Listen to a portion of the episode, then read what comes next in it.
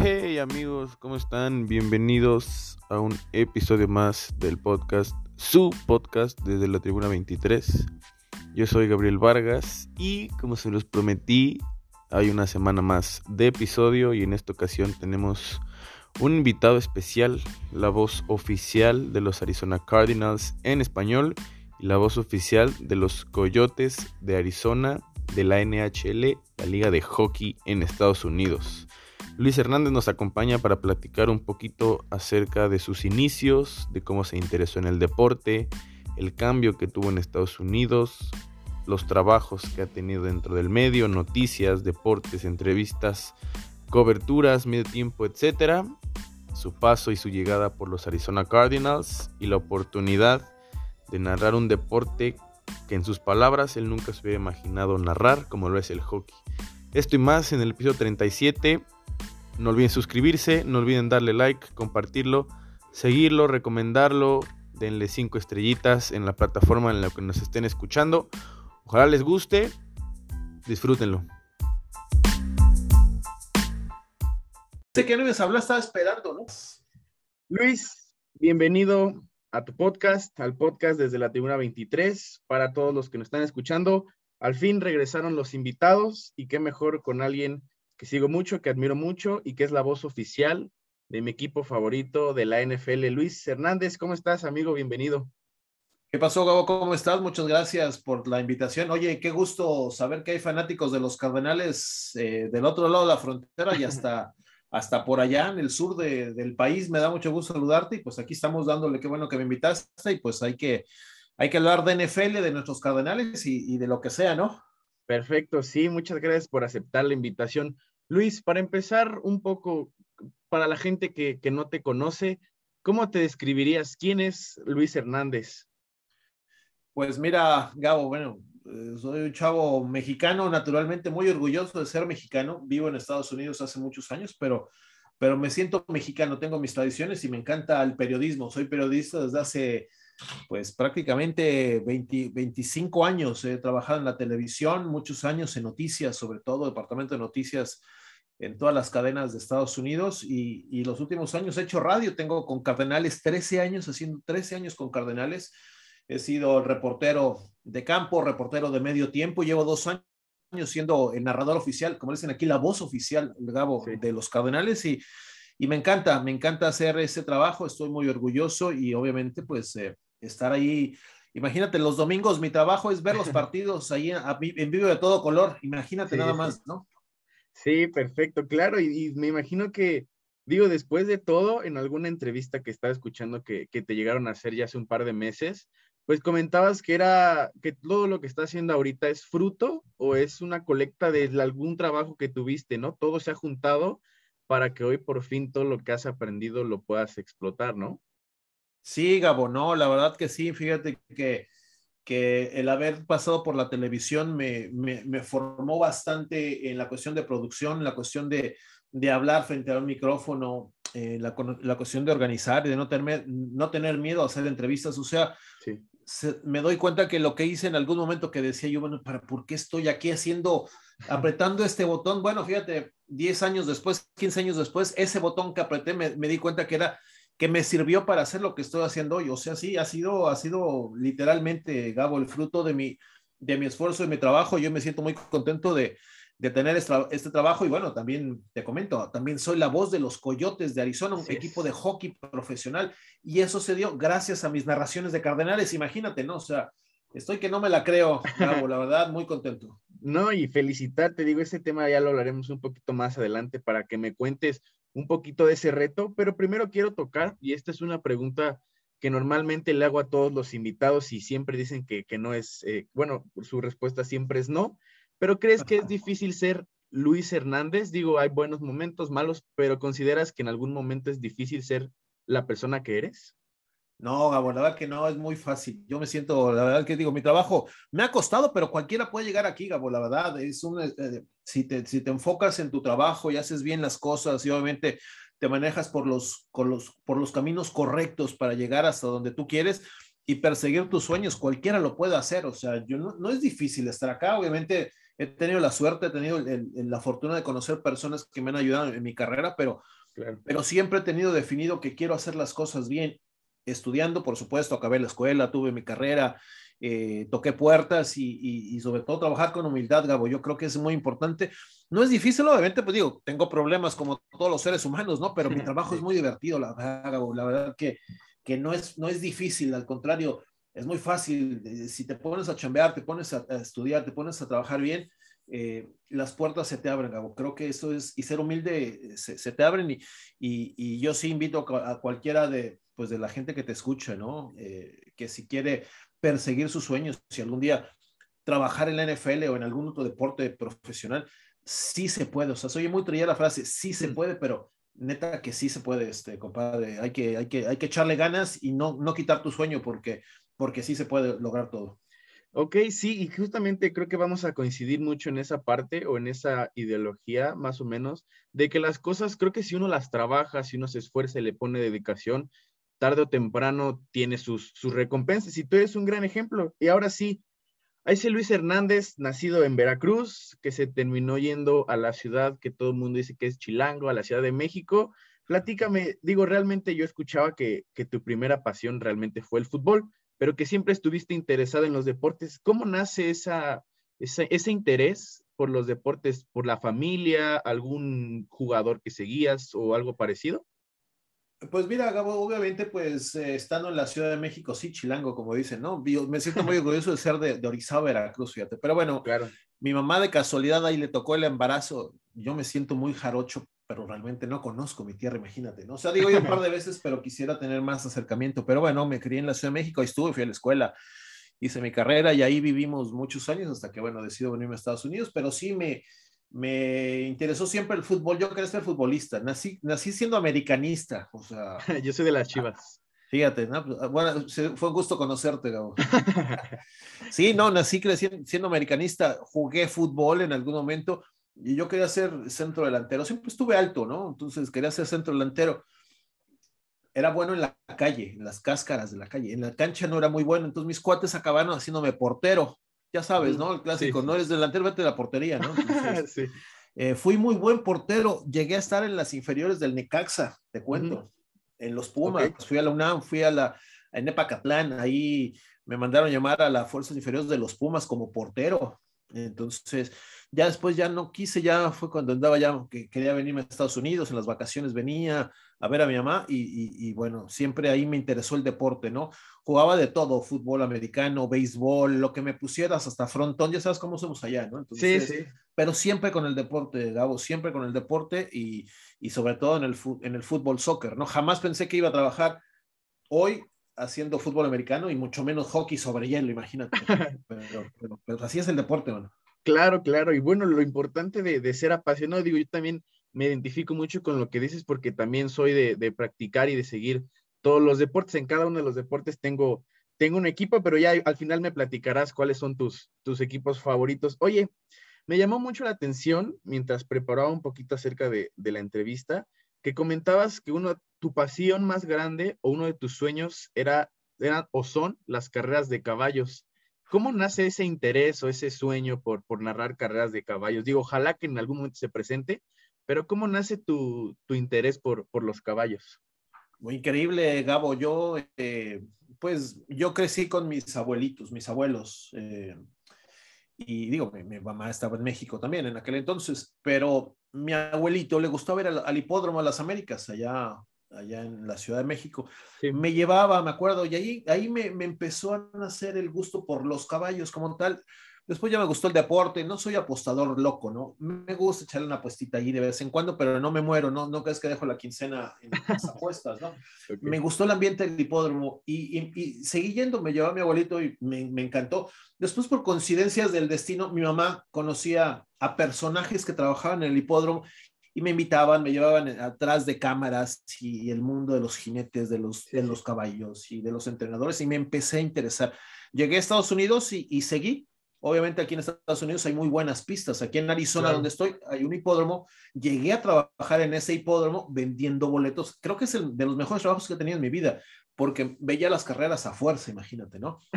Entonces, eh, en California, que estamos a seis horas en auto de aquí, de Phoenix a California, en Los Ángeles, hay un hipódromo espectacular que se llama Santanita y usualmente voy, voy muy seguido a Santanita a ver las mejores carreras de, del mundo. Ahí están, a Florida, he ido a Nueva York. Bueno, con decirte que hasta Dubai he ido tres veces a ver la Copa de Dubai, ¿no? Ah, la Copa Mundial de Dubai, a ver carreras de caballos. Voy acreditado y como medio y toda la cosa. Así que es impresionante, es todavía lo que me gusta y algún día espero narrar una carrera de caballos. Eso sería ya así mi, mi ultimátum, ¿no? Dice, ya, ya estoy, ya me puedo ir, ya págame la luz y me voy, ¿no?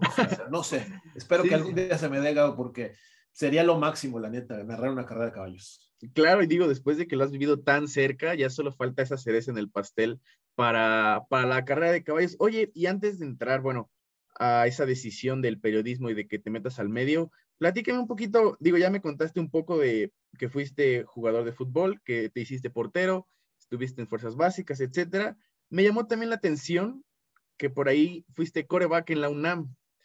¿Cómo fue? Digo, para muchos, y no sé qué tanto tú lo, veas así, pero como que esa parte, la afición, digo, no toda, no voy a, generalizar, pero la gente del fútbol a veces está muy peleada con el fútbol americano, ¿no? Están tan centrados en el fútbol soccer que solo se quieren mantener en él y también la misma parte en el americano, no todos, pero siempre quieren mantenerse como con ese deporte top o el primero para ellos.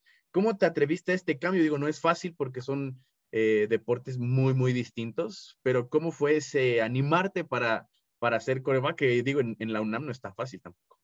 Pues mira, Gabo, obviamente, como de aquí viene el que, el que me gustó en todos los deportes. De ahí, tú sabes, hay chavos que a, todo le hacemos, a todo jugamos, hay, hay, unos que nomás no hacen para el fútbol, eres bueno para otras cosas, pero para... Y yo, yo no, no, no, porque está hablando yo, pero creo que era medio bueno para todo, ¿no? Me, me consideraba pues le echaba ganas a todo, deportista. Y a mí, en cuestión de fútbol americano, que ya, ya me empezaba a gustar más. Y sí, tienes mucha razón, o sea, la afición y los, los, los, que gustan del americano, como que no, no, los del soccer son lo peor, ¿no? Y los del americano, no, esos fresas que se quedan, o sea, cosas de esas, siempre hay esas, esas broncas que al final uno acaba, los de fútbol acaban viendo el Super Bowl seguramente y los del Super Bowl acaban viendo el Mundial, ¿no? sí. Así es. Pero, pero ya en lo que, en lo que justo, digo, en esa época, yo no sé, yo, creo que me volví loco esa época, todo jugaba bien.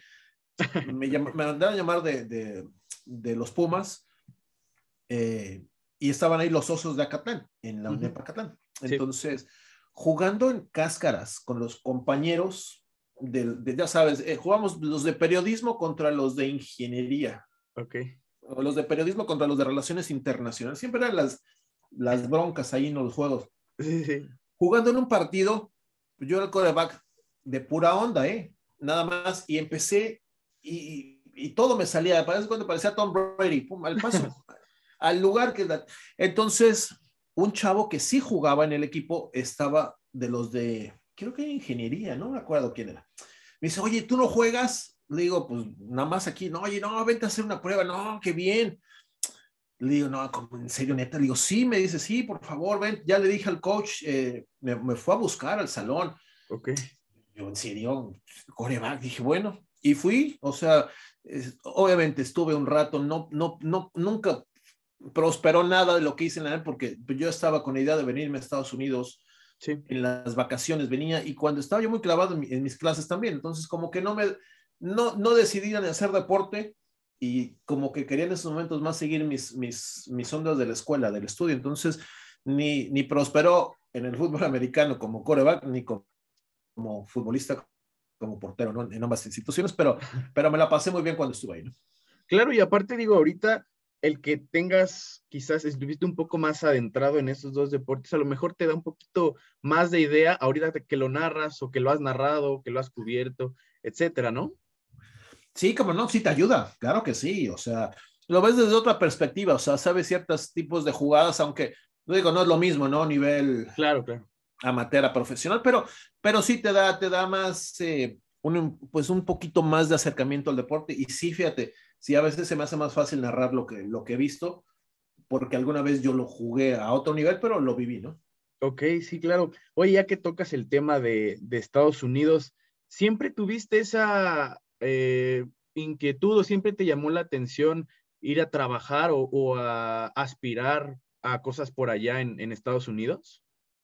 Pues fíjate que no, Gabo. Yo siempre pensé que me iba a quedar en México. Yo soy muy mexicano, como te digo, y lo llevo muy metido. Yo algún día pienso regresar a mi, a mi país, pero mi mamá se había, había venido, había emigrado a Estados Unidos con mi hermana menor. Okay. mi mamá ya tenía unos años aquí viviendo en Estados Unidos. Yo en la escuela, acabando, imagínate, acabas en periodismo, un chavo, 23 años, ¿no? Acabas con carrera. Si no tienes contactos, ¿dónde te metes, no? En aquel momento, eh, pues solamente estaba Televisa, Azteca, Multimedios, y me, no sé, no recuerdo qué. O era difícil yo entrar. Yo siempre quise estar en la televisión. Nunca pensé estar en un medio escrito ni en ninguna radio. Mi onda era televisión. Siempre decidí eso. Entonces era, era difícil. Mi mamá una vez que vine a verla, me dijo, pues, ¿por qué no te vienes para acá? Estudias inglés, tomas otras clases de periodismo, televisión y, y yo te veo más futuro acá estudiando en Estados Unidos y, y fue la decisión que tomamos al final de cuentas, ¿no? Me vine para acá, eh, no me quedé en México a estudiar, mi plan no era venirme a venir a Estados Unidos, pero vi más futuro en eh, estar aquí. Tomé clases, tomé algunas clases de televisión, de inglés, de periodismo, y naturalmente no comencé en la televisión. Tardé, desde que llegué, tardé siete años en entrar al medio, imagínate. Siete okay. años sin estar en el medio, ¿no? O sea, con, con, con, una, con un título, se puede decir, o con una carrera, trabajando en un restaurante, trabajando en, un, en, en la calle, ¿no? En un, en, un, en un, camión, se puede decir, ¿no? O sea, empezando, digo, lo que tenía que era sobrevivir, ¿no? De alguna forma. Entonces, claro. eh, ese fue más o menos el comienzo, eh, Gabo, pero, pero pues digo, en aquel momento no fue fácil, lo, lo veo, digo, fue, fue un esfuerzo que, que, valió la pena y después de, desde el año eh, 1999 que entré a Univisión, ya no he parado a trabajar en los medios y hasta hoy, hasta hoy, miro. Ok, y fíjate, esa parte de, de no, eh, ¿cómo decirlo? No dejar a un lado tu sueño, saber que la meta era esa y aunque tuvieras que trabajar en otras cosas, la meta seguía siendo esa y, y creo que también me, me identifico mucho con esa parte y con lo que mencionaste de, de tener un poquito de, de relaciones. ¿Tú crees que esa parte es importante? Digo, no solamente en el medio, creo que en la vida, mientras mejor te relaciones con la gente, quizás más puertas abiertas tienes en algún momento cuando se acuerden de ti, ah, este chavo lo hacía bien, pues llámale, tenemos una vacante, a lo mejor puede hacer esto, y no solamente en medio, sino en el deporte, en algún otro trabajo, etcétera, ¿no? En la vida es así, Gabo, la verdad, hoy, si algún consejo alguien, alguien me pediría, es relacionate con las personas correctas, o sea, tienes muchos amigos, muchos cuates, muchos contactos en cualquier red social que tengas, cualquiera. Pero de los 3000 amigos que tengas en Instagram o en Twitter o en Facebook, lo que tú quieras, quizás solo uno es el que vale la pena en cuanto a contacto se refiere, en cuanto a, a, seguir adelante. O sea, ese es el que debes identificar y seguir adelante. O sea, yo creo que es muy importante cómo, cómo, cómo tú te muevas hoy en día, cómo tú te muevas. Por supuesto, tu talento es indispensable, pero si, si te encuentras contra una pared de, de, de, personas que no te dejan salir adelante, porque hay de todo, obviamente, hay gente que no te apoya, hay gente que te va a bloquear, ¿no? Sí. Pero si encuentras a esa persona que te ayuda a dar el paso, creo que es muy importante. ¿Y cómo lo haces preparándote?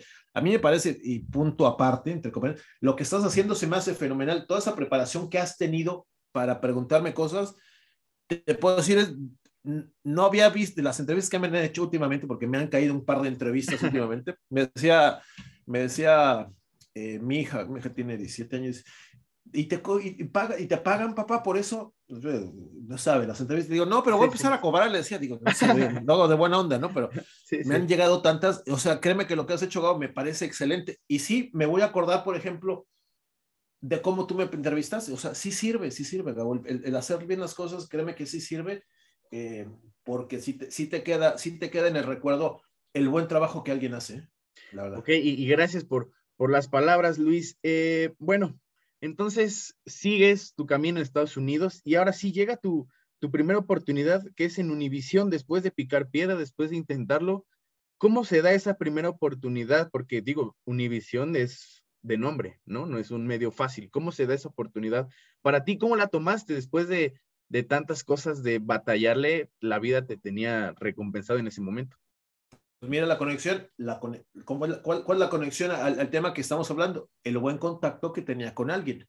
Claro. Años anteriores había hecho un buen contacto, de hecho fue en contacto de mi mamá, un, un señor que, que, vive aquí en Arizona, que trabajaba en las radios, era, le encantaba andar en eventos y demás cosas, él tenía muchos buenos contactos, entonces él me conocía y sabía que pues yo me gustaba la televisión. Un día se abrió una posición en Univisión en el departamento de Master Control, pasando comerciales. O sea, yo era apretarle un botón básicamente, pa, pa, pa, o sea, pero ya estaba dentro de Univisión, no estaba en noticias. Yo quería trabajar en el departamento de noticias, pero dije, bueno, es el comienzo. Y así fue, Gabo. Entré al departamento de, Master Control e Ingeniería, nada que ver con mi, con mi carrera, pero bueno, mi trabajo era pasar botones, o sea, era, sentarme a ver la programación, trabajar turnos de, tres, de 12 horas, de 9 de la mañana a 9 de la noche, viernes, sábado, domingo, eran mis horarios. Y los viernes me tocaba cubrir el noticiero de las 5 de la tarde, local de Nuevision, entonces empecé a conectarme con gente del noticiero y gracias a las conexiones, ahí vamos otra vez al tema, alguien, el director de noticias, me vio ahí, un señor al cual le agradezco toda mi carrera. Eh, él me vio, fue el director de noticias, me vio un día hablando conmigo, me dice, ¿quién eres tú? Me conoció. Y sabes qué, te voy a dar una oportunidad. Ven a verme el lunes. Y el lunes siguiente yo estaba en el departamento de noticias de, como jefe de información del departamento. Imagínate, fue, fue impresionante, pero bueno, ese fue la punta solamente que tú debes tomar y de ahí tú ya te encargas, ¿no? Entonces, así como fue como entré a Univisión 1999, para ser exactos. Y de ahí sí. ya no, ya, de ahí para el Real, como dicen. de ahí el resto es historia. No, Luis, y, qué padre, realmente la vida, o sea, en general la vida de cualquiera, cómo cambia tan rápido, ¿no? En el deporte, un día ganas como Arizona, vas 7-0, un día eres el mejor equipo, el otro día te vas en primera ronda y así en la vida, ¿no? Un día estás trabajando en un restaurante o estás apenas graduándote y al siguiente día alguien te ve y, te da la oportunidad, no hay que, creo que hay que tomar las oportunidades, ¿no crees? Digo, siempre he creído que a veces es muy difícil, digo, en un mundo tan competitivo donde la gente también quiere lo mismo que tú, creo que es importante ver la oportunidad y tomarla en el momento, porque si no vuelve a pasar, ya te fregaste, ¿no crees? Sí, ahí tienes que reconocer cuando la oportunidad te llega, debes de, reconocer y, y, decir que sí, ¿no? Hay, hay oportunidades que se te presentan una sola vez en la vida, dicen por ahí, ¿no? Esa es la que tú debes ser la, inteligentemente eh, sabio, muy sabio para decir, aquí, de aquí me subo. Esto, es, esto así que este es mi, este es mi, este es mi pecero, ¿no? pues este sí, este. Claro, claro. Oye, y bueno, termina Univisión, tu paso por Univisión, y eso ahí me parece que llegas a, Telemundo, ¿estoy, estoy bien? ¿Cómo, ¿Cómo, es? Digo, ya es un escenario ahorita más grande porque ya empezaste a agarrar experiencia, ¿Cómo recuerdas tu paso por, por Telemundo, que también es un, canal o, un medio grande, reconocido? ¿Cómo lo, lo, viviste? ¿Cómo lo recuerdas? Pues sí, digamos, fíjate, de Univisión, mi brinco, ahí hay, hay, un pequeño intervalo. De Univisión me voy a un canal local gringo, que, es Fox, Canal 10, ah. aquí local en Phoenix. Claro. Ahí fue, fue, fue muy cuestionado porque dejé Univisión al año al año de que yo ya era jefe de noticias, no jefe de noticias, jefe de información. Sí. Yo supongo que estaba haciendo muy bien mi chamba. Me buscaron los gringos, los gringos me buscaron, me dicen, oye, queremos que vengas. Digo, yo si me hubiera quedado en Univisión en aquel entonces, yo hubiera crecido mucho más con, con Univisión. Yo creo que todavía seguiría en Univisión, yo creo, ¿no? O sea, sí, sí. en puestos ejecutivos más altos. O sea, yo estaba muy bien, mi carrera en Univisión y un año yo iba subiendo increíblemente, pero se me ocurrió dejar Univisión, me fui a Fox pues dije, oye, pues en inglés, más renombre, dinero me pagaban lo mismo, nada más dije, ya me da otro, otro nombre. Y fueron seis meses que trabajé con Fox y ahí aprendí muchísimo. Después ahí doy el brinco a Telemundo dejo la jefa, eh, la puesto de jefe de información y me voy como productor, productor ejecutivo y ahí trabajé seis, cinco años con Telemundo. Igual fueron experiencias muy buenas, ya un puesto más ejecutivo, ya más de toma de decisiones más importantes y me convertí en la competencia de Univision. aquí es, es, como Azteca y Televisa, ¿no? Sí, sí. esos dos siempre se traen picones y estuve, estuve muchos años en Telemundo, fue una buena experiencia, la verdad, aprendí mucho, aprendí mucho, estuve bien y, y, y bueno, son seis años que estuve trabajando ya en otro puesto como productor, ya estaba produciendo noticias y después ya fui como productor ejecutivo, ya supervisaba los noticieros, igual fue muy padre esa experiencia. Ok, oye, y me, digo, me vuelve a llamar la atención, no sé qué tanto coincidas, digo, ya que estamos hablando de las oportunidades, cuando se te presenta otra, el arriesgarte a algo nuevo. Digo, yo creo que eso también es padre porque te da una experiencia distinta. Digo, salga bien o no, el atreverse a cosas nuevas creo que también habla mucho de la personalidad de uno, ¿no? Uno, digo, no, no, no estoy nada en contra de, que la gente se quede, no en su zona de confort, pero en un lugar donde a lo mejor ya está un poco más acostumbrado, pero soy de la, de la idea de que mientras más retos tengas, quizás más cosas aprendes y te puedes preparar mejor, ¿no? Igual no sale bien, pero el hecho de que hayas tomado ya la decisión de intentar algo nuevo, me parece que también es algo positivo, aunque muchos no les guste, ¿no? Sí, Gabo, no, yo estoy de acuerdo. Yo no creo que ser conformista, me, puedo, me la pude haber llevado muy, muy fácil, ¿no? Con un puesto ejecutivo de, de productor, y de ahí no salgo. Los próximos 20, 30 años ahí estoy tranquilo, ya sé mi jornada, ya sé mi ritmo. Eh, no me gusta usualmente, así me gusta siempre estar cambiando, siempre estar eh, aprendiendo cosas nuevas. Entonces, eh, después de Telemundo, decido por primera vez en mi vida independizarme, ¿no? Y me, me convierto en periodista independiente, freelancer. Y empecé a hacer corresponsalía para Estrella TV, una cadena de Los Ángeles, y para Televisa. Entonces, aquí Arizona se convirtió en el epicentro del mundo noticioso por las leyes antiinmigrantes que aquí existen. Entonces, yo tenía trabajo hasta por los codos, diario mandaba reportajes, corresponsalías para, para España, para Centroamérica, para, para Loret de Mola, para todos los noticios de Televisa, yo ahí estaba, cuando estaban unas leyes antiinmigrantes. Entonces, sí, me atreví a ser independiente y me fue muy bien, me fue muy bien. Empecé a, hacer freelance para aquí, para allá, empecé a hacer freelance para Cardenales también, empecé a hacer freelance para el béisbol de las grandes ligas. O sea, el que me pidiera chamba, yo chambeaba. No tenía compromiso con nadie, con nadie. Y, gracias a los contactos, empecé a conectar esos trabajos. Claro, y digo, mientras era lo que a ti te gustaba, en lo que eras bueno y también podías seguir aprendiendo. Y ahora que tocas el, el tema del béisbol, digo, yo soy muy fanático al béisbol, le voy a los padres de San Diego, pero eh, platícame cómo es, digo, estuviste en Mundo Fox, Estrella TV, Telemundo que ya platicamos, Univisión, pero me llamó la atención cómo es crear un reportaje o reportajes para MLB Network, que digo, no es, es un, digo, las grandes ligas son las grandes ligas. ¿Cómo es esa parte de, de, hacer reportajes? Fíjate, Gabo, yo entré en el, en el, cuando era freelance, cuando era reportero freelance para, para todas esas cadenas, sí. entré como freelance como medio tiempo para trabajar el béisbol en el, departamento editorial. La página que se llama lasmayores.com. Yo ponía ahí eh, resultados de los partidos, actualizaba. Los padres le vencieron a los Dodgers 2 a 1. Entonces ponía el video del home run de Manny Machado y, y ponía un caption, este, vencimos, eh, Manny Machado se vistió de héroe ante los Dodgers, por ejemplo. Entonces, yo actualizaba las páginas en español de los equipos. Eso fue un periodo de tres años. Ya para, después, está medio raro ahí, dejo el béisbol porque me voy a Mundo Fox, me lo mencionaste, tres años, me fui a Los Ángeles, ahí sí no hice nada para nadie más que dedicarme al, al puesto más importante de jerarquía de mi, de mi carrera noticiosa, se puede decir. Pero cuando regreso a Phoenix, después de ese periodo de tres años, me reincorporo al béisbol y ya no estoy en editorial, sino me voy al departamento de redes sociales. Entonces manejé hasta el año pasado, hasta febrero del año pasado, las redes sociales de los equipos, o sea, todo el Twitter, el Instagram, los Facebook de todos los equipos en español. No solamente yo, teníamos un equipo de varios chicos, personas, y actualizábamos partidos. Sabiendo de mi experiencia ante la cámara, pues yo era el reportero, se puede decir, de ellos, ¿no? sí, sí. Eh, y yo tenía un segmento que se llamaba, ay, entradas extras, entradas extras. Entonces yo iba con mi cámara, yo te digo, tengo mi propio equipo, ellos me decían, mañana tienes entrevista con fulano. Eh, por ejemplo, entrevisté a, Gary Sánchez, no, no, Gary Sánchez, no. Sí, de los Yankees. Cuando venían, cuando venían contra los Diamondbacks, usualmente yo entrevistaba. Entrevisté a Fernando Tatís, por ejemplo. Ese es mi, ese es mi favorito. Ese es, tu, gallo, ¿no? Lo entrevisté. De hecho, te decir que fue mi última entrevista con Grandes Ligas. Lo entrevisté aquí en Peoria, donde, donde entrenan.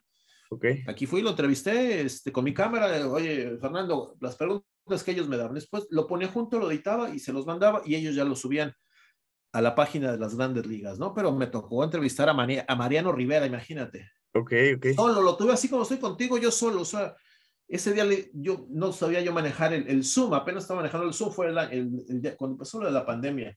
Sí, sí. Le iba a poner screenshot para tomar una foto y le, apagué la, la, entrevista, ya no puedo entrevistar a Mariano Rivera. Fue una experiencia que tuve padrísima Con, con, con, el gran Mariano Rivera y así te puedo enumerar varios, varios que tuve la oportunidad de entrevistar, pero, pero pues son otros, esos es otro nivel, son buena gente. Los jugadores, por supuesto, hay, hay jugadores que que son más, eh, más difíciles de entrevistar. Hay otros que son muy buena onda, que lo que sea, le preguntas y...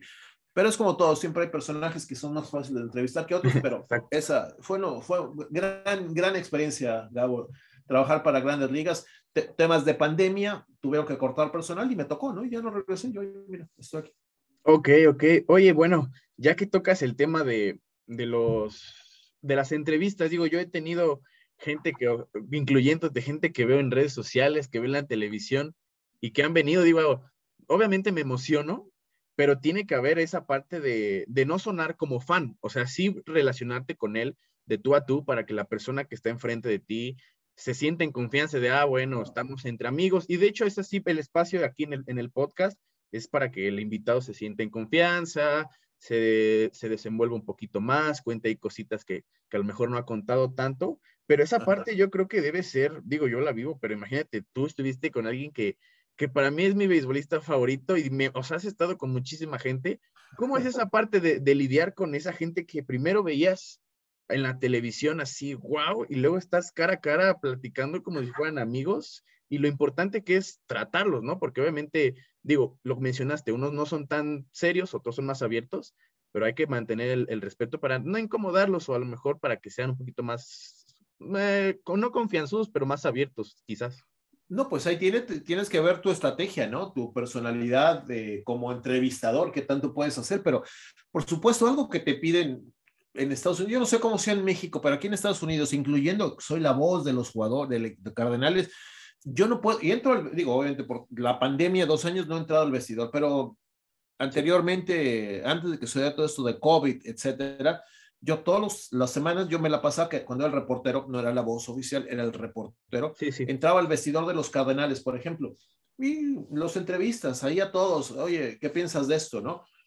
Algo que nos tienen prohibido es no puedes pedirles autógrafos, no puedes decirle, oye, vamos a tomarnos una foto, o sea, no puedes sacar provecho de tu posición en ningún deporte, ni en el béisbol, ni en el hockey, ni en el básquetbol, o sea, entras a trabajar, si, si alguien te ve, te están vigilando siempre, hay ojos por todo, que te dice, oye, Kyler, déjame tomarme una selfie, o sea, no puedes hacer eso, aunque sea mi ídolo Kyler Murray. Sí, sí. Yo tuve la, entrevisté, el día que lo seleccionaron, como la, la, selección número en el draft, lo llevaron al otro día a la oficina, y ahí fue la conferencia de prensa y sube, lo entrevistaron en inglés y después me lo dieron a mí one on one para nuestras redes en español. Y ahí tuve a Joe Kyler Murray, lo senté, digo, le pregunté un par de cosas, te lo dan dos minutos nada más. Es, imagínate, la selección global número uno, pues es el sí, sí, ¿no? Sí, sí. Entonces, digo, el chavo venía de, con todos los bombos y platillos, pues tienes que pretender como si nada, o sea, oye, Kyler, dije, después digo, puta, me rayé, tomaste foto, no, nadie me tomó foto. O sea, si por ahí hay una foto que no sé dónde estará, pero sé que había un chavo, un señor que estaba tomando fotos, el fotógrafo del equipo, y no sé dónde está esa foto, pero yo tengo fotos, bueno, debe haber fotos y hay video. Yo entrevistando a Kyler Murray, por ejemplo, ¿no? Entonces, debes mantener la calma, mi Gabo, o sea, pues, pretender que es X, ¿no? Que tengas a Fernando Tatís enfrente, oye, Fernando, como si nada, ¿no? Ok, ok, sí. Bueno, y digo, las fotos creo que se ven hasta mejor mientras lo entrevistas, ¿no? Así como que no me doy cuenta y, ¿no? Se ven mejor. Perfecto.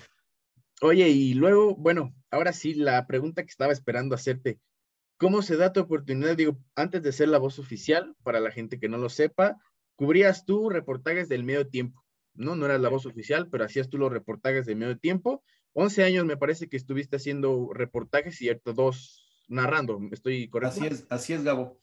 Sí, sí, era el reportero de medio tiempo, llegaban, narraban el partido eh, y yo me, hacía mi análisis al medio tiempo, contaba las jugadas, el marcador, daba resultados de los partidos y, e, ese era mi trabajo y era, era parte de Cardenales, ¿no? Los últimos años, antes de ser la voz, empecé a hacer reportajes a cámara, lo que te decía, entraba al vestidor y los entrevistaba y esa entrevista salía en la página de Cardenales. Tenía un reportaje que se llamaba Territorio Cardenal. Entonces, semanalmente yo hacía el resumen, perdón, hacía la previa del partido del domingo o del sábado contra el que íbamos a jugar, ¿no? Entonces empezó así. Hace dos años hubo un cambio ahí, hasta el día de hoy, obviamente yo nunca pregunté más allá qué pasó, hubo algunos cambios, el señor que hacía la voz dejó de trabajar en, Cardenales y Rolando Cantú, a quien le agradezco enormemente, es con el que con el comparto eh, micrófonos. Buen podcast, por cierto.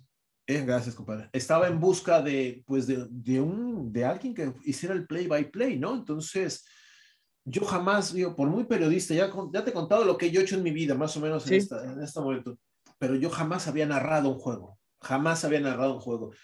Dije, puedo, por supuesto que puedo. Digo, tengo, tengo rollo, tengo labia, conozco el deporte, creo que puedo hacerlo. Entonces le dije, oye, compadre, pues yo no sé a quién tengas en mente. Le dije, no, eh, para, obviamente, esto fue en temporada baja. Creo que fue por estas épocas que hubo cambios. La época del Super Bowl, por cierto, que el señor que estaba haciendo la voz dejó de ser parte. Entonces, pues yo todo faltaban cinco meses para la temporada.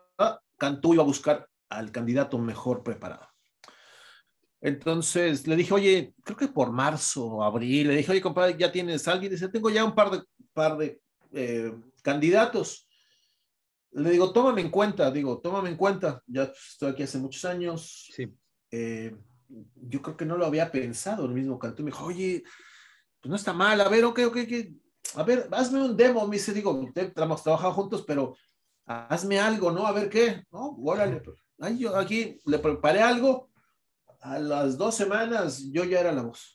Okay. O sea, obviamente le fue más fácil la cantulla de la organización de Cardenales y bueno, pues ya él ya, está aquí, aunque soy freelance, soy, yo todavía no soy parte del equipo, pero ya, ya lo conocemos, ya ha sido acreditado, sí, sí. Eh, sabemos cómo es y, y, y, fue el proceso, pues te puedo decir que muy rápido que me convertí en la voz. Obviamente llegó el COVID, no hubo pretemporada el año pasado. Dije, ahí voy a echar, echando a aprender, se aprende, tú sabes. Dije, no, claro, claro. Ahí, a ver, no, mi primer juego fue la semana 1 en contra de San Francisco, la temporada 2020. Fue mi debut, entonces yo estaba que me moría, pero, pero bueno, ya son dos años, o sea, ya son dos años, Gabo, ya son dos años de narrar con Cardenales y así fue como se dio, ¿no? Ok, ok. Oye, qué rápido se pasa, ¿no? Digo, recuerdo también mucho ese juego digo, venía San Francisco del Super Bowl, Arizona de qué va a pasar ahora y terminan ganándole. Entonces, digo, hasta eso te tocó un buen debut y bueno, ahí escuché algunas anécdotas que al final te las preguntaré, por ejemplo, el vuelo de Nueva Orleans, pero todavía no me cuentes, todavía no me cuentes.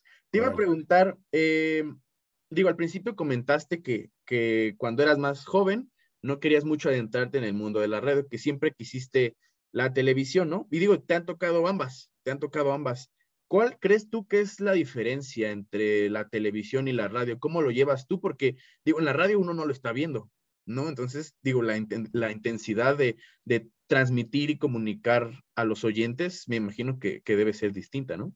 Es otra, Gabo. Yo siempre respeté, yo siempre consideré que la gente de radio, cuando sube mucho en televisión eh, y estuve a cargo, un cargo ejecutivo, mucha gente me pidió trabajo yo, yo veía su experiencia, bueno, si venía de televisión, bueno, era más fácil para mí eh, tener, pues, darle el siguiente paso de escucharlos, pero cuando venían de radio y me decía, es que mira, yo he hecho radio 25 años, pero nunca he hecho noticias de televisión. O sea, si yo siempre trataba de decir, bueno, te respeto por ser periodista 25 años, pero, pero este es otro monstruo, o sea, hacer televisión es otra sí. cosa, ¿no? Estoy hablando de noticias, ¿no? Claro.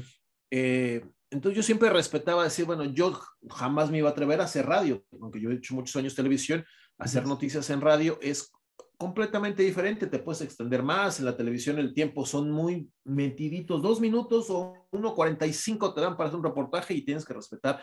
En radio te puedes extender mucho más. Claro. ¿no? Sí. Yo respeto, yo no me voy a meter nunca a hacer radio. Entonces ahora que hago radio, transmito en radio, Sí, sí. Veo la gran diferencia, ¿no? Tengo que hablar más, tengo que ser más específico, hablando de exactamente del fútbol americano. En la televisión, ves, lanza el pase Tom Brady, o sea, dice, no tengo que decir, es un pase profundo, ya lo estás viendo, ¿no? sí, sí. Es un pase, digo, ya es obvio, lo estás, o sea, yo tengo que explicar dos veces más la jugada. Y así aprendí, nunca he narrado fútbol americano en televisión, déjame decirte. No sé cómo lo haría, no sé cómo lo haría. Me encantaría algún día hacer, eh, narrar en televisión, pero en radio sí. Okay así como aprendí a narrar fútbol americano, es tengo que explicar la jugada dos veces más o un paso más para que la gente que, está oyéndolo pues tenga una, una idea mejor, ¿no? O sea, el mismo pase que lanza Brady, tengo que explicarlo, es un pase que va para el lado izquierdo y va exactamente eh, a la yarda 20, ¿no? Entonces, tengo que explicar un poco más. Es más laborioso, pero créeme que, que es más intenso, bien lo dices, es más intenso. Tengo que estar constantemente hablando, diciendo, explicando el ambiente, qué se siente, qué se ve. No tengo que decir, los aficionados se levantan porque quizás en la tele lo estás viendo, ¿no? Sí, sí.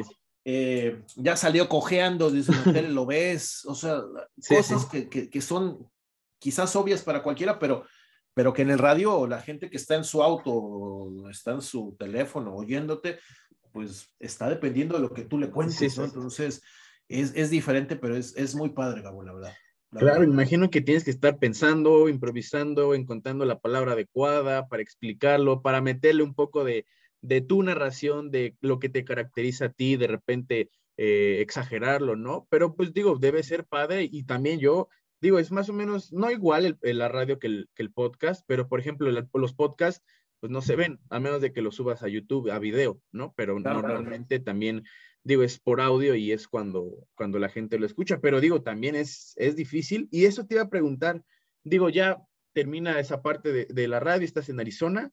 Tú, esta opinión, no, no quiero eh, incomodarte con la pregunta, pero la parte de, de trabajar en, en México y en Estados Unidos, ¿tú ¿cómo la describirías? Digo, ¿qué, crees que es diferente? Digo, no, tampoco creo, quiero que, eh, no sé, acuchillarte con esta pregunta, pero en, tu perspectiva, ¿cómo es? Mira, Gabo, yo nunca he trabajado en México. No podría darte una idea muy exacta, obviamente, lo que yo puedo ver, me imagino, lo que he escuchado. Además, no sé cómo a trabajar, por ejemplo, en la NFL en México. Sé que hay mucha más competencia. Eh, he tenido personas muy cercanas a mí que, que, vienen de trabajar de México y que me dicen, no, no, aquí es, o sea, aquí cuidas el hueso, o sea, aquí no puedes dejarte porque siempre alguien está atrás de ti que te lo quiere bajar, o sea, aquí las cuchillas por la espalda están a la orden del día, dicen en México, ¿no? Por supuesto que aquí también, pero es otro nivel aquí con la cuestión de las demandas, ¿no? O sea, es, es otro nivel, si hay envidia, si hay malas vibras, pero en México yo creo que hay más competencia, ¿no? Hay más competencia para muchas cosas. Y no quiere decir que no estén preparados, al contrario, creo que están hasta más preparados, porque hay muy buen talento en México, excelente, pero, pero en cuestión de, de ambientes laborales, yo creo que es mucho más sano trabajar en Estados Unidos, porque hay competencia, pero se manejan otros niveles, ¿no? Eh, no, sé, realmente quisiera decirte más al respecto, pero como no tengo una experiencia, nunca he trabajado en México como tal para alguna empresa, eh, no, sabré si, no sé si es la pregunta, te la estoy respondiendo como tú quieres. No, sí, sí. Sí, sí, no, sí, perfecto. Y de hecho, ya cambiando de tema, ahora sí, volviendo a Arizona, el año pasado, bueno, para la gente que no lo sepa, hubo COVID, no había gente. ¿Cómo fue ser elegido como el narrador de la mejor jugada de la NFL la temporada pasada? Digo, yo le estaba viendo el juego y digo, la jugada o sea, era un juego que parecía perdido, quedaba nada y terminó con un, Ave María milagrosa. Digo, todavía me sé las narraciones ahí en inglés y la tuya en español. Las tengo muy grabadas. Entonces, ¿cómo fue? Digo, es, algo padrísimo y sobre todo si es de, Arizona. Digo, yo platicándotelo es maravilloso acordarme de, la Ave María de Hopkins y, de Kyler. ¿Cómo es esa parte de ser reconocido el narrador de la mejor jugada de la liga? No, es padrísimo, Gabo. Haber estado ahí con poca gente, bien lo dices. Ese día había un poquito más de fanáticos, o sea, había cinco mil personas más que en un estadio de 60 no se ve nada, o sea, no se oían las jugadas, se oían las jugadas. Yo oía, no necesitaba el audífono del, del referee para escuchar el grito del coach, o, quizá no entendía, pero, pero en la cabina alcanzaba, se alcanzaba, o sea, oías todo, ¿no? Sí, sí. Entonces es otro ambiente completamente diferente con fanáticos o sin fanáticos, pero en la temporada pasada me tocó en el debut sin nada. Esa jugada en particular, usualmente tengo yo una, una costumbre, trato de pensar, adelantarme qué puede pasar, ¿no? Dice, bueno, sí, sí. pensar como, dice, a lo mejor hablamos al principio, ¿qué haría como core va, como jugador, como receptor? Sí, sí. dije, bueno, lo único que queda es Hail Mary, ¿no? Un Ave María. Dije, pero nunca había narrado un Hail Mary, yo jamás dije, ¿qué voy a decir? Sí, sí. Yo dije, no, ¿sabes qué? Ya que salga, o sea, volteo a ver a Cantú y digo, 13 segundos o, 8 segundos. Sí, sí.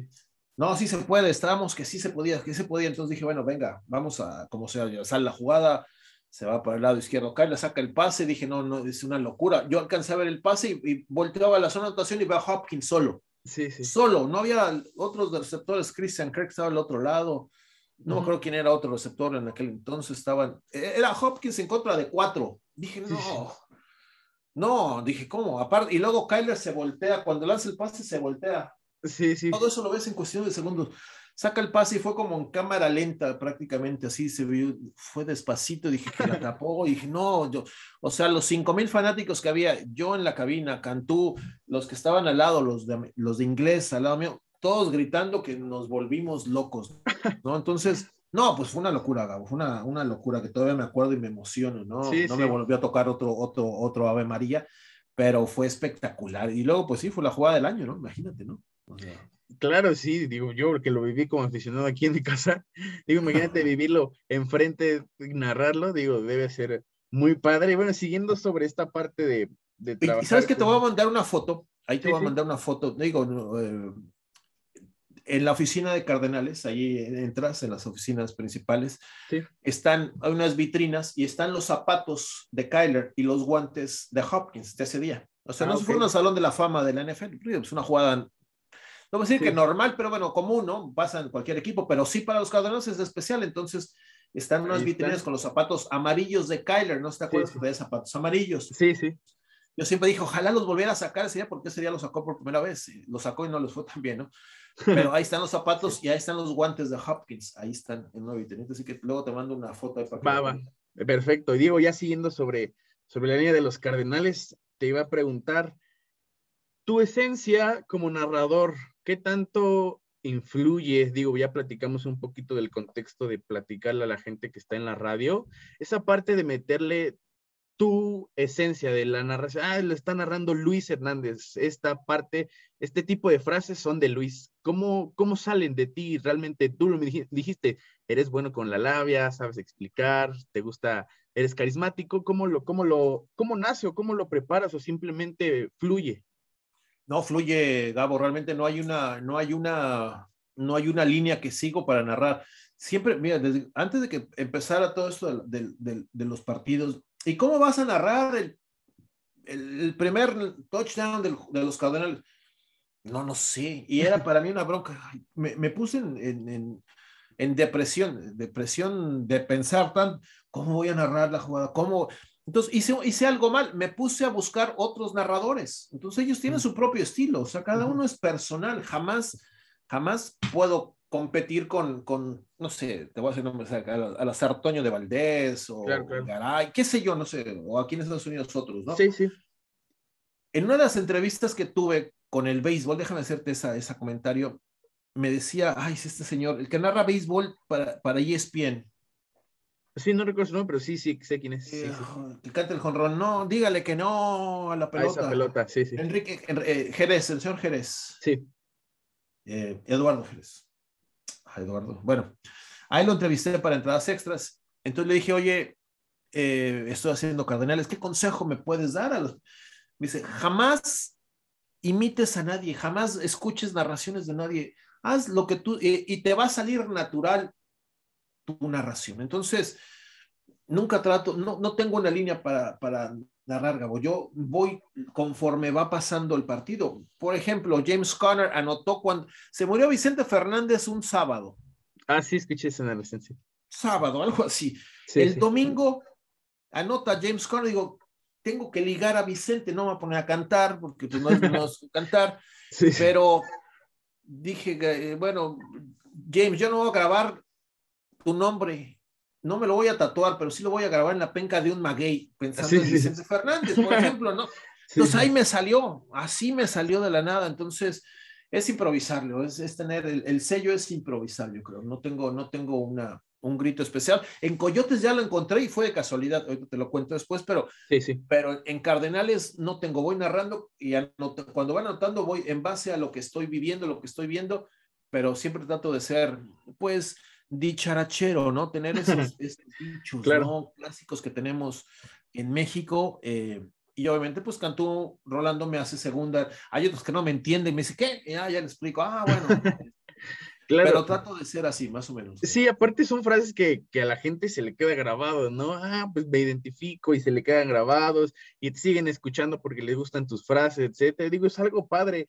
Y tu, tu preparación previa a un partido, digo, yo, por ejemplo, de repente tengo un programa de, americano con los amigos, ahí también escribo, anoto para platicar un poquito y saber el contexto de los juegos.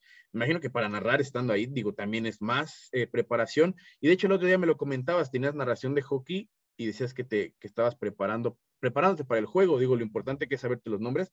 ¿Cómo te preparas en general para saber datos, etcétera? Es muy, eh, ¿Te adentras demasiado o cómo lo, lo haces? Sí, mira, eh, mira no, no, tengo la mano, no se ve esto en, en, el podcast, pero quería enseñarte que estamos nosotros en cámara, no lo tengo aquí. Pero sí. el Departamento de Relaciones Públicas de los Cardenales, en este caso hablando, todos los martes mandan un comunicado. En, el, en ese comunicado son 26, 36 páginas eh, que obviamente actualizan las tres primeras con el partido en contra de Chicago, por ejemplo. Sí. Las otras son de, de, de, los jugadores de manera independiente, obviamente le van actualizando semana tras semana, pero ahí te dice todo, vos, ahí te dice todo, o sea, la última vez que jugaron los Osos contra los Cardenales fue en 1999 y, y, ganaron 26 a 14. ¿Y quién anotó? Si quieres aprenderse esos datos, te los aprendes, pero te, te vas a volver loco con tanta información que te dan y sí, sí. teniendo tú tu, tu narración. Entonces, trato de apuntar datos importantes nada más, o sea, datos que crea yo que son importantes, pero obviamente si quiero apoyarme, me apoyo en el comunicado que tengo ahí, ¿no? Para, para dar más información. O sea, a veces los comunicadores parece que somos unas...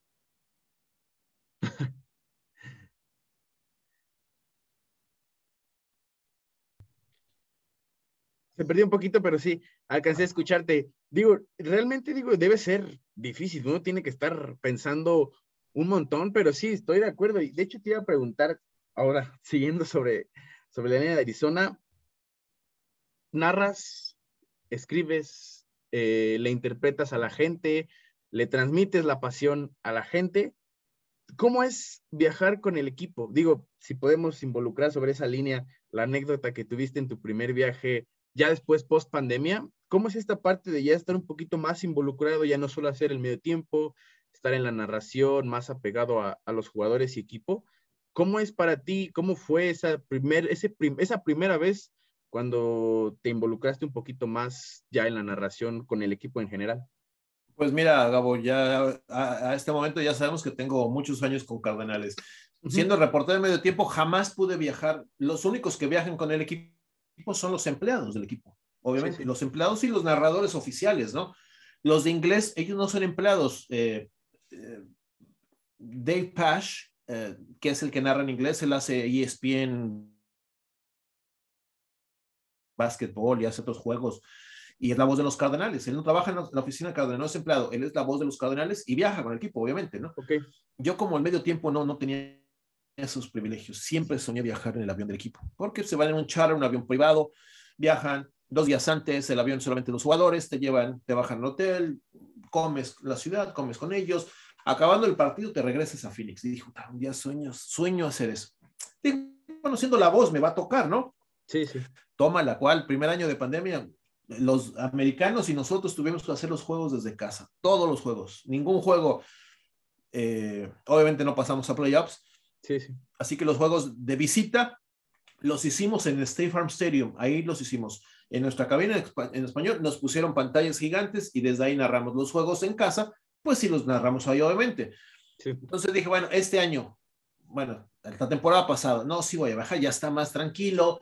Pretemporada anuncian, hay tres juegos, hay esta, esta, esta, temporada hubo tres juegos de, de, de, de pretemporada y 17 juegos, ¿no? De sí, temporada sí. regular.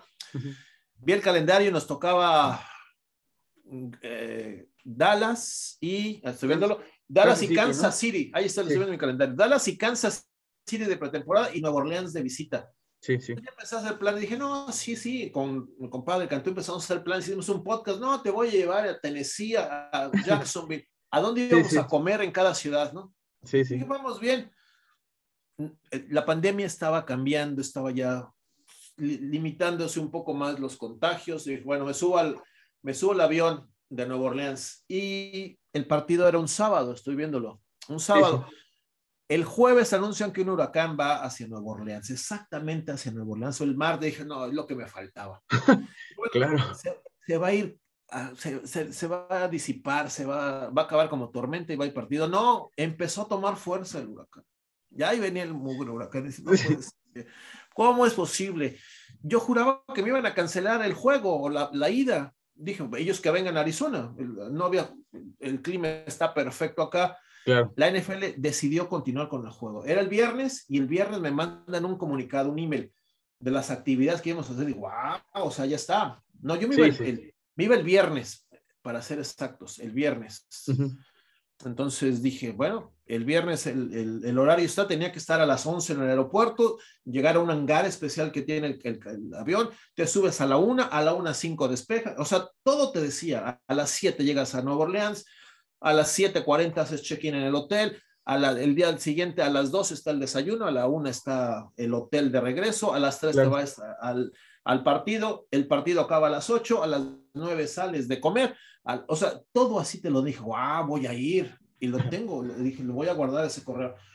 Pero el huracán seguía viendo la noticia y va a llegar, va a llegar. Pero aún así nos subí, no, llegué al, al, aeropuerto, no, no, era un avión, un 747, era un de dos pisos, gigante, una compañía privada, es la que, la que maneja. No, me subo, me subo yo como presidente, imagínate, no, no, yo con los lentes, mi primer viaje, me dan un menú, que aquí lo tengo, te lo enseño ahora atrás de, aquí en cámara, tengo sí, menú, me dieron mi asiento, el 61K, ahí está mi, mi asiento. Sí, sí.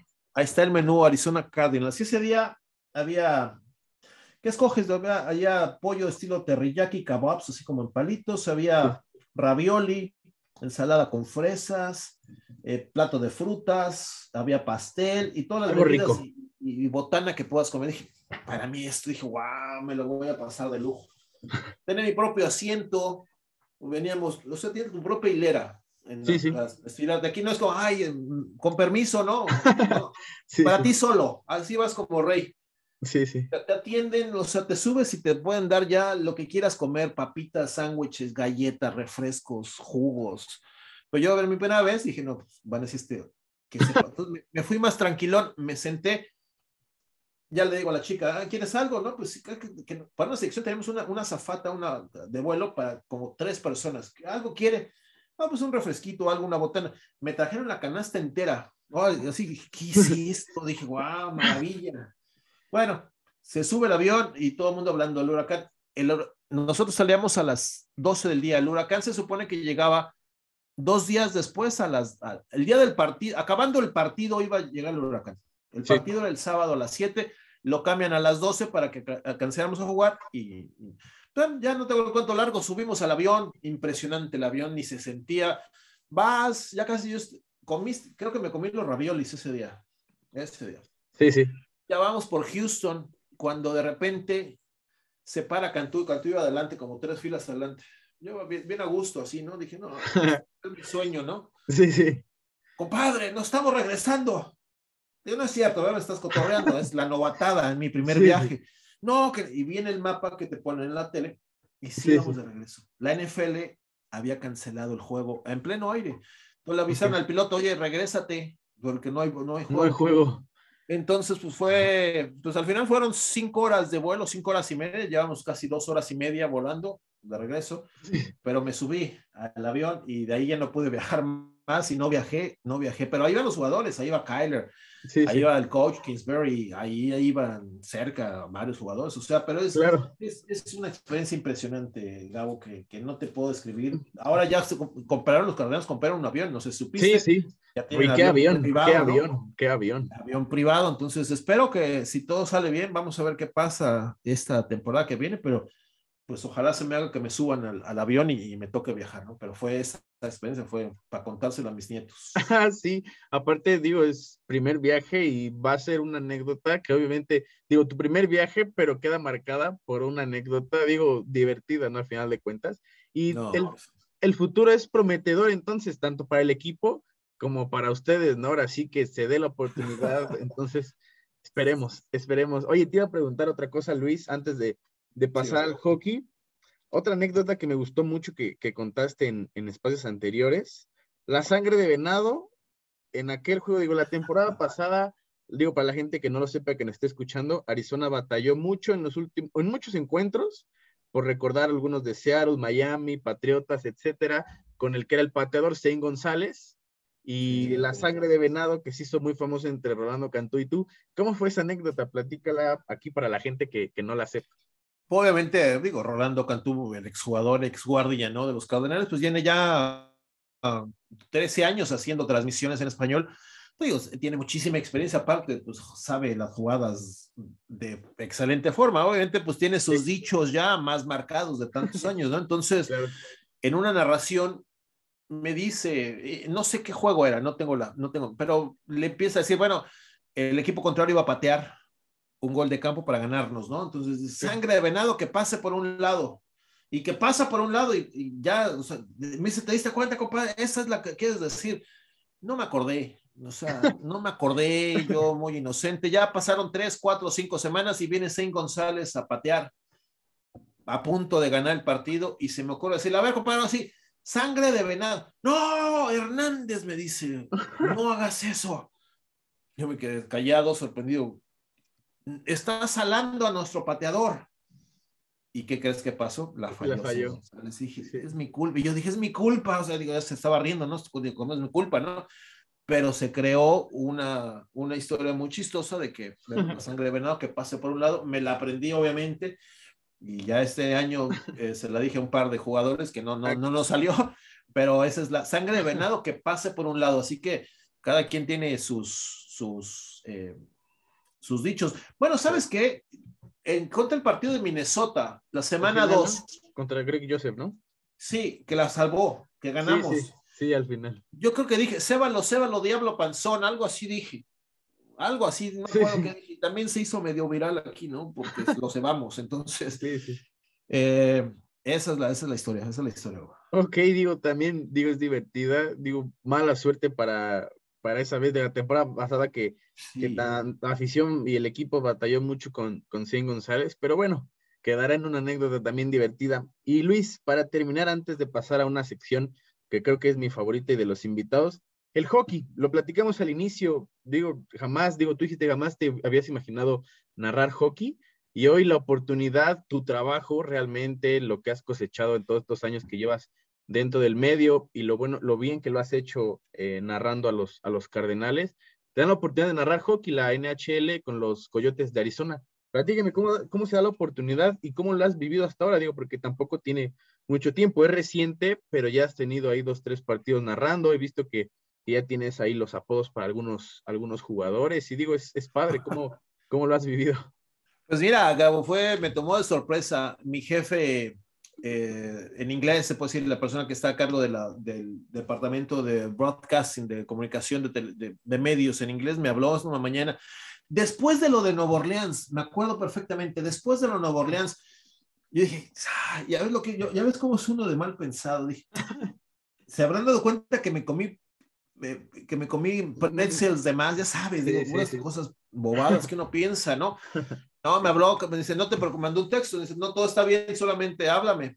Yo me acuerdo que andaba caminando, decía, salí a caminar aquí a un parque cerca, entonces le hablé, ¿qué pasó? ¿Cómo estás? Me dice, oye, los coyotes están buscando, así en inglés me dice, yo, yo pensé, ¿cuáles? Los traficantes de humanos, ¿cuáles coyotes? O sea, coyotes, le digo, ¿cuáles? Digo, el equipo, me dice el equipo, ah, le digo, ok, en serio, ¿y qué quieren? ¿Qué pasó?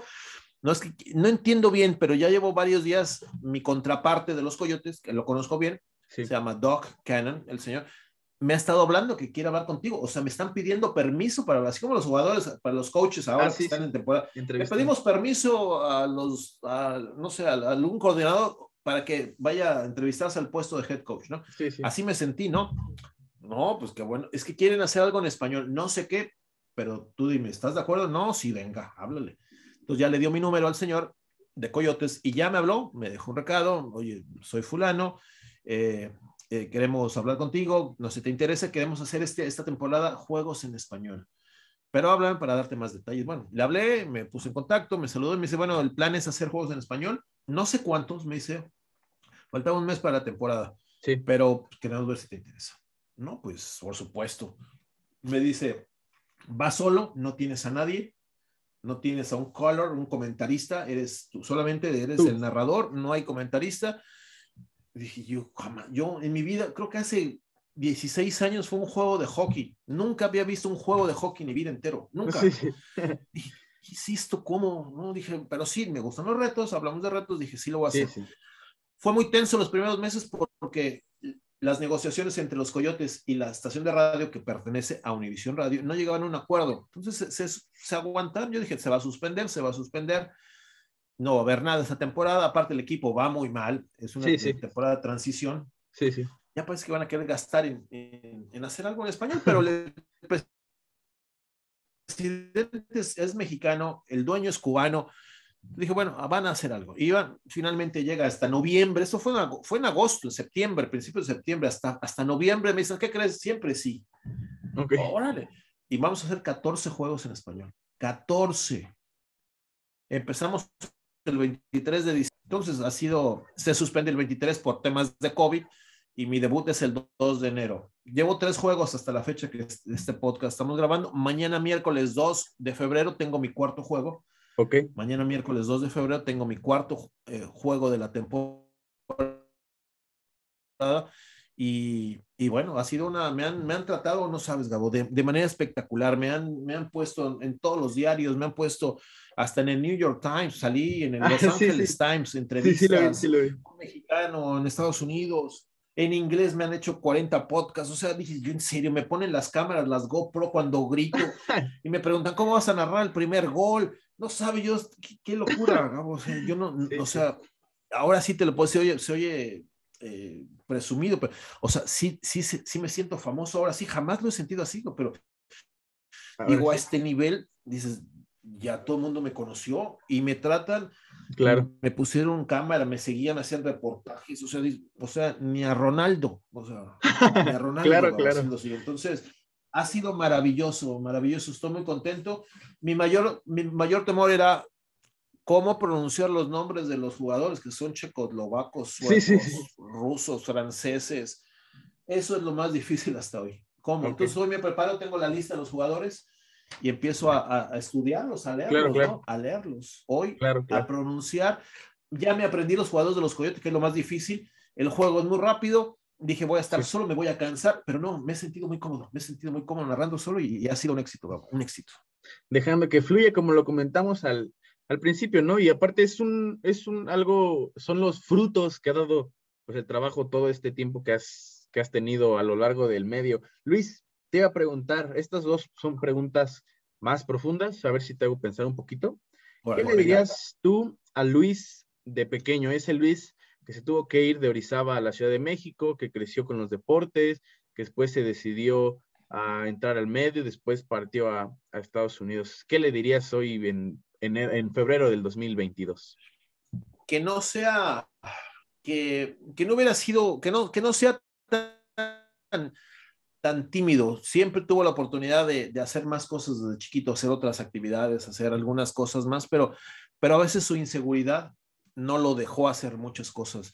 Yo le dijera que se aventara, que, que puede lograr las cosas, puede, pudo haber sido un muy buen delantero, pero le daba miedo el fútbol, pudo haber sido un muy buen coreback, pero le daba miedo los trancazos, pudo haber sido, pudo haberse quedado en México y triunfar como periodista, pero le daba miedo dónde voy a trabajar. Yo le dijera que no sea tan tímido, que sea más, más atrevido, que sea, que confíe más en su, en su, en él, en su experiencia que, le va a ir bien. Yo creo que ha sido uno de los mayores obstáculos. A veces no me la creo yo mismo, Gabo, el, el, seguir adelante, pero afortunadamente, gracias a Dios, me he cerrado muchas puertas por, por no, no, no creer en mí. Dije, no, no sé si la haga, no sé si voy a hacerlo. Y he dejado, dejé muchas cosas en la vida. Sí. Por, por inseguridad. Eso principalmente yo le dije, muchas cosas más, pero principalmente dijera que no sea tan inseguro, que, que, que se la crea y le va a ir muy bien. Ok, y ahora, ¿qué consejo le darías a todas las personas que están escuchando el podcast? Digo que si quieren dedicar al medio, deportistas, abogados, cualquier cosa en la vida y un consejo, pues sí, para su vida que algún momento les puede, les puede servir. Piensa en grande, piensa en grande, piensa que, que, que se puede. Es que se oye trillado, todo el mundo dice, ya tus sueños se pueden hacer realidad, sí se puede, las frases están en Estados Unidos, pero créeme que sí, sí es posible, Gabo. Eh, si tú tienes muchas ganas de algo, voy a mi primera frase. Hay que creerse la misma, tener confianza en uno mismo y decir, sí puedo llegar a hacer esto. Tú que haces tu, que tienes tus programas, que tienes tus podcasts y a lo mejor te gustaría trabajar, no sé en qué, digo, no sé tu historia, no sé qué te gustaría trabajar, ¿no? Pero si tú algún día te gustaría trabajar en la NFL, o sea, sigue haciendo lo que estás haciendo, ¿no? O sea, por ejemplo, hoy acaba de establecer muy buen eh, nexo conmigo, ¿no? Al saber cómo, cómo prepara sus entrevistas, yo, yo pienso, ¿sabes que Este chavo es muy bueno haciendo su, su, chamba, o sea, preparando sus cosas.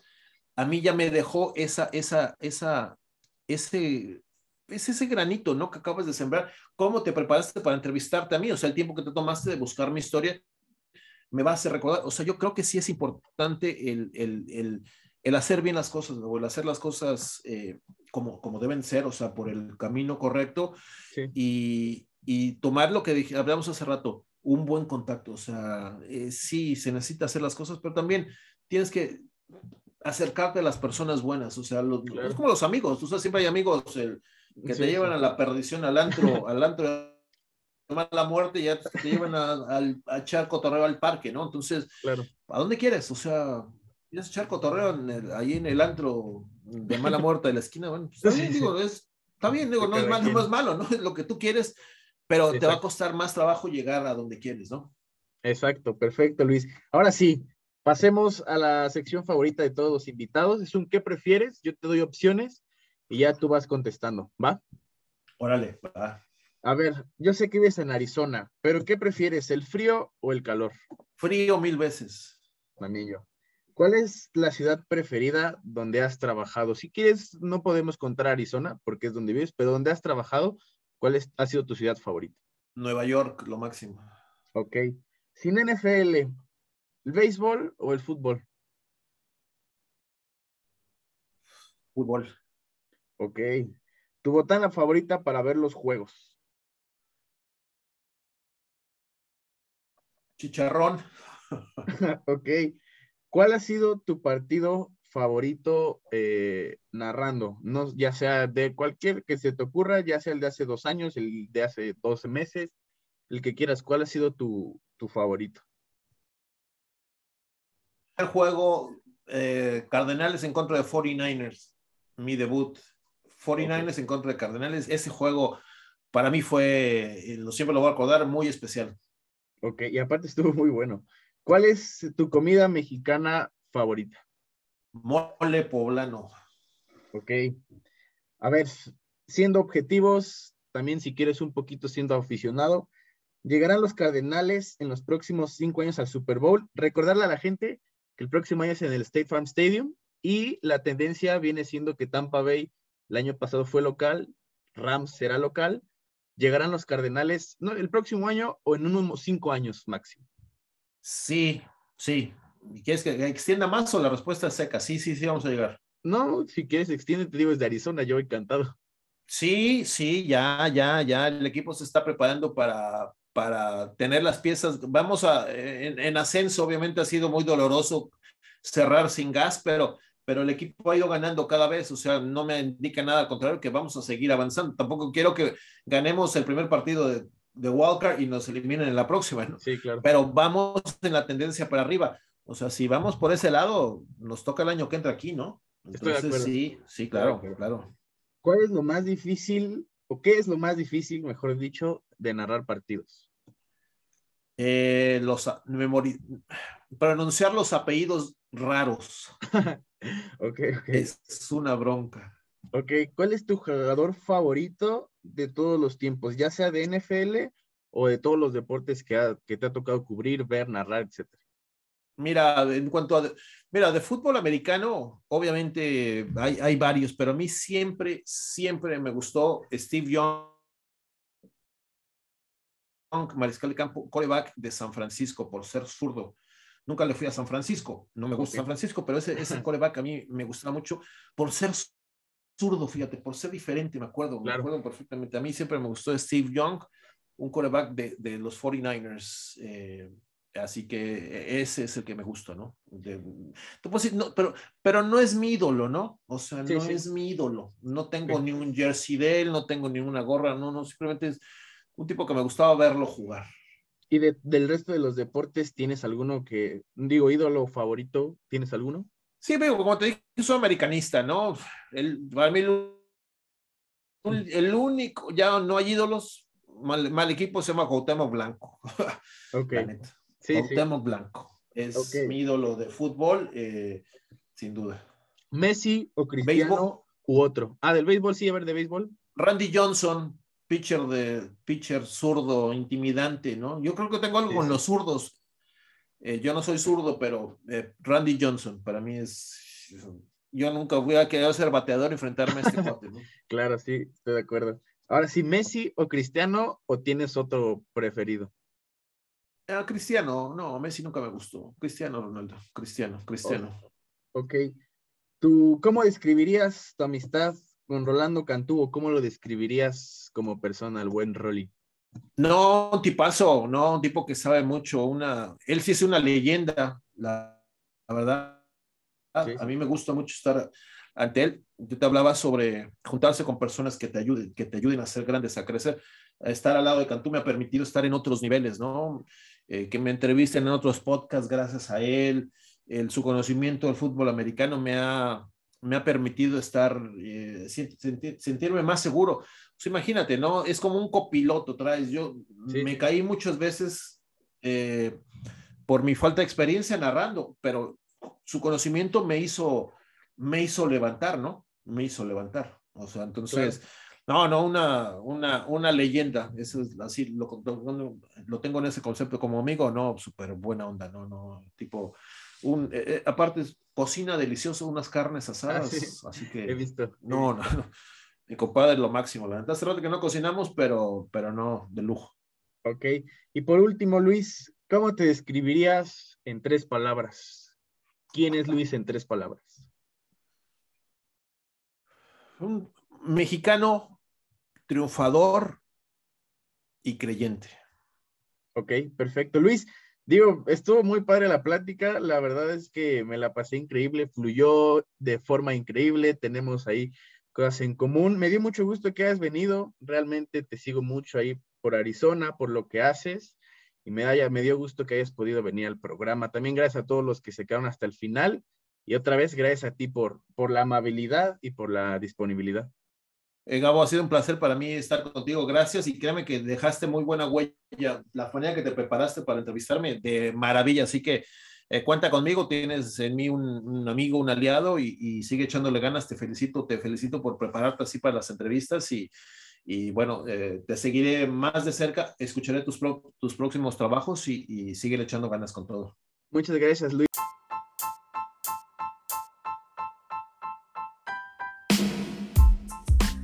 Amigos, pues eso fue todo por este episodio. Un episodio muy divertido que disfruté demasiado. Ojalá les haya gustado. Volvieron los invitados. Y qué mejor que con un invitadazo. Luis nos da una buena enseñanza de lo que es la perseverancia, el trabajo, picar piedra, como muchos lo conocen. Y sobre todo que los sueños sí se hacen realidad siempre y cuando nos rodeemos de buenas personas, de gente que nos haga crecer y sobre todo trabajar y tener bien en claro lo que uno quiere en esta vida. Espero que haya sido de mucha enseñanza, que les haya gustado, así que disfrútenlo. No olviden seguir el podcast, seguirme en mis redes sociales como arroba gabo9702, en Twitter, en TikTok también arroba gabo9702, en Instagram me pueden encontrar como arroba y a Luis lo pueden encontrar en Twitter como arroba Luis Arturo News y, en Instagram lo pueden encontrar como arroba LuisMic21AZ. No olviden también seguirlo en sus blogs en la página oficial de los Arizona Cardinals en español. No olviden suscribirse, recomendarlo, compartirlo. Les mando un fuerte abrazo. No olviden tomar agua. Chau, chau.